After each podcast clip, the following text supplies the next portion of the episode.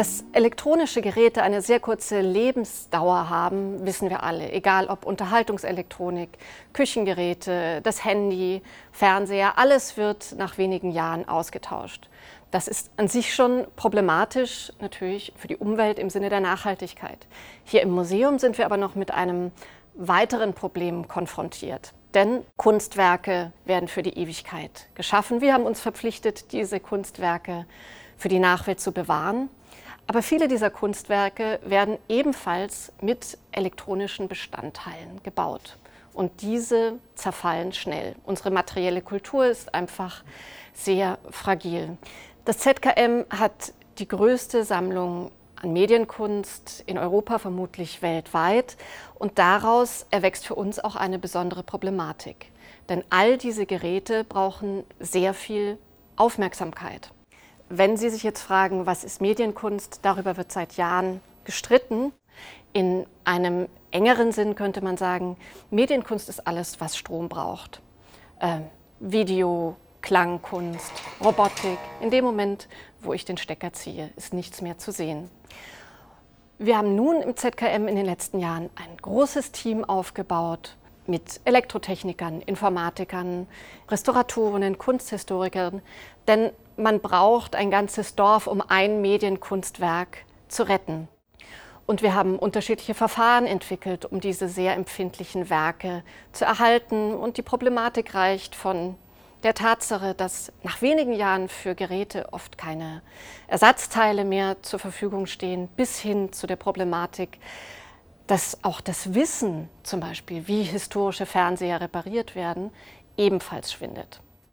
Ein Beispiel, an dem man die Problematik der Erhaltung von Medienkunst sehr gut zeigen kann, ist das Werk Tempo Liquido von Fabrizio Plessi.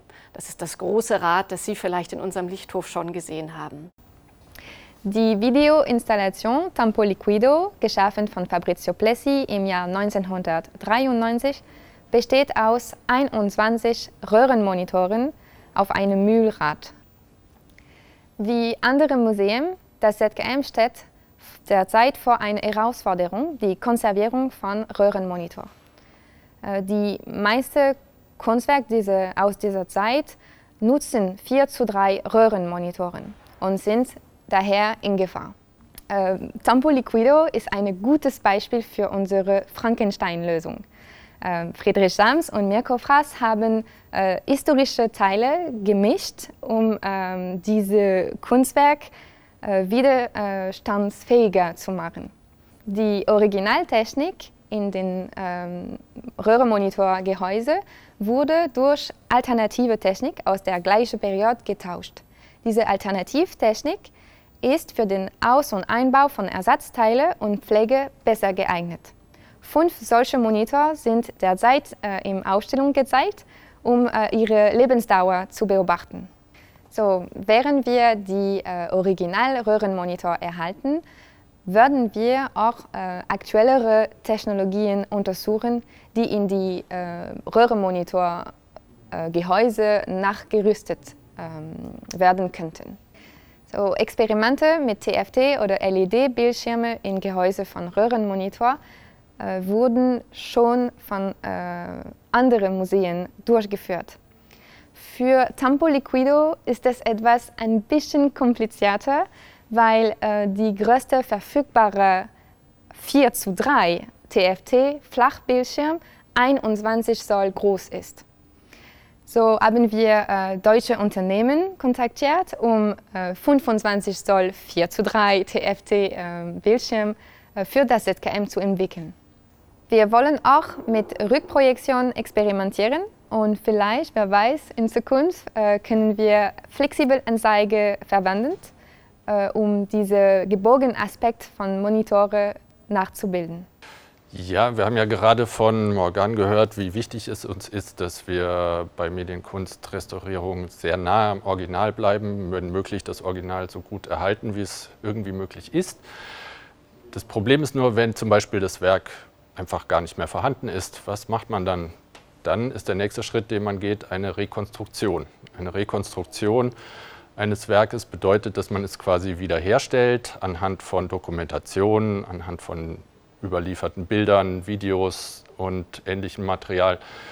Und äh, ein gutes Beispiel für ein solches Werk ist Wipecycle, hier in unserer Ausstellung zu sehen. Wipecycle ist eine sehr frühe Videokunstarbeit von den Künstlern Ira Schneider und Frank Gillette. 1969 wurde es das erste Mal in der Howard Weiss Gallery in New York ausgestellt. Ähm, dort wurde es für einen gewissen Zeitraum gezeigt und danach allerdings wieder abgebaut. So war das früher in den meisten Fällen bei Medienkunstinstallationen, die meist mehr einen performativen Charakter hatten, weil es die Künstler ähm, einfach sich auch finanziell meistens nicht leisten konnten, das Equipment, was sie für die Installation benutzt hatten, dauerhaft diesem Werk zuzuordnen und äh, es für nichts anderes zu benutzen. Dadurch ähm, sind Installationen einfach auch verschwunden. Als wir 2017 die Ausstellung Radical Software The Raindance Corporation geplant haben, wurde der Wunsch geäußert, die Arbeit zu rekonstruieren. Und wir haben zusammen mit den Künstlern ein Konzept erarbeitet, wie wir diese technisch umsetzen können. Und dieses äh, Konzept versucht, so nah wie möglich am Original zu gestalten. Wichtig für eine Rekonstruktion ist es in erster Linie zunächst mal zu verstehen, was genau passiert ist in diesem Werk und welche Komponenten davon sozusagen heute einfach genauso übernommen werden können und welche vielleicht durch neuere Technik ausgetauscht werden sollten, weil sie entweder nicht mehr verfügbar sind oder damals äh, schon sehr instabil sozusagen gelaufen sind, was tatsächlich oft der Fall war bei alten Medienkunstinstallationen aus den Erzählungen der Künstler. Zum Beispiel wissen wir, dass äh, in dem originalen Setup jemand konstant neben der Arbeit stehen musste, um alle zwei Stunden irgendwas zu reparieren, was kaputt gegangen ist. Natürlich wollen wir im Museum eine stabile Version des Werkes haben, da es ja über eine Laufzeit von mehreren Monaten oder zum Teil Jahren ähm, laufen soll, ohne dass jemand alle zwei Stunden hin muss und es reparieren muss. Wir haben überlegt, dass wir eine Mischlösung äh, einsetzen werden, die für das, was der Besucher sieht, für, die, für das äußere Erscheinungsbild der äh, Installation sozusagen, ähm, möglichst Röhrenfernseher auch hier wieder einsetzt, die einfach einen anderen visuellen Eindruck rüberbringen als moderne Flachbildschirme oder ähnliches. Und im Hintergrund haben wir allerdings alles, was damals mit analoger Bandtechnik und Ähnlichem umgesetzt war, durch digitale Komponenten ersetzt, zum Beispiel mit kleinen Raspberry Pis, die sehr nützlich sind in vielen Aspekten der Medienkunstrestaurierung. Und ähm, mit solchen Geräten kann man zum Beispiel Effekte, die äh, damals sehr aufwendig realisiert wurden, wie zum Beispiel ein Delay in einem Videosignal ein Zeitdelay einzufügen, dass man etwas verzögert wiedergibt, sehr leicht realisieren. Die Künstler selbst waren sehr angetan von der Rekonstruktion und haben gesagt, es ist wirklich sehr nah an dem, was sie damals selbst gebaut haben, vom optischen. Allerdings läuft es sehr viel stabiler. Sie haben jetzt einen kleinen Einblick in die Arbeit der Restaurierung bekommen, aber das ist nicht alles. Wir haben zum Beispiel auch noch das Labor für antiquierte Videosysteme, das Dorcas Müller leitet. Dort werden historische Videobänder aus der ganzen Welt gerettet. Gemeinsam schaffen die Restauratoren die Grundlage dafür, dass wir Ausstellungen machen können, aber auch, dass wir die Sammlung erhalten, deren Werke an Museen der ganzen Welt entliehen werden. Und nun wünsche ich einfach noch viel Vergnügen beim Tag der offenen Tür.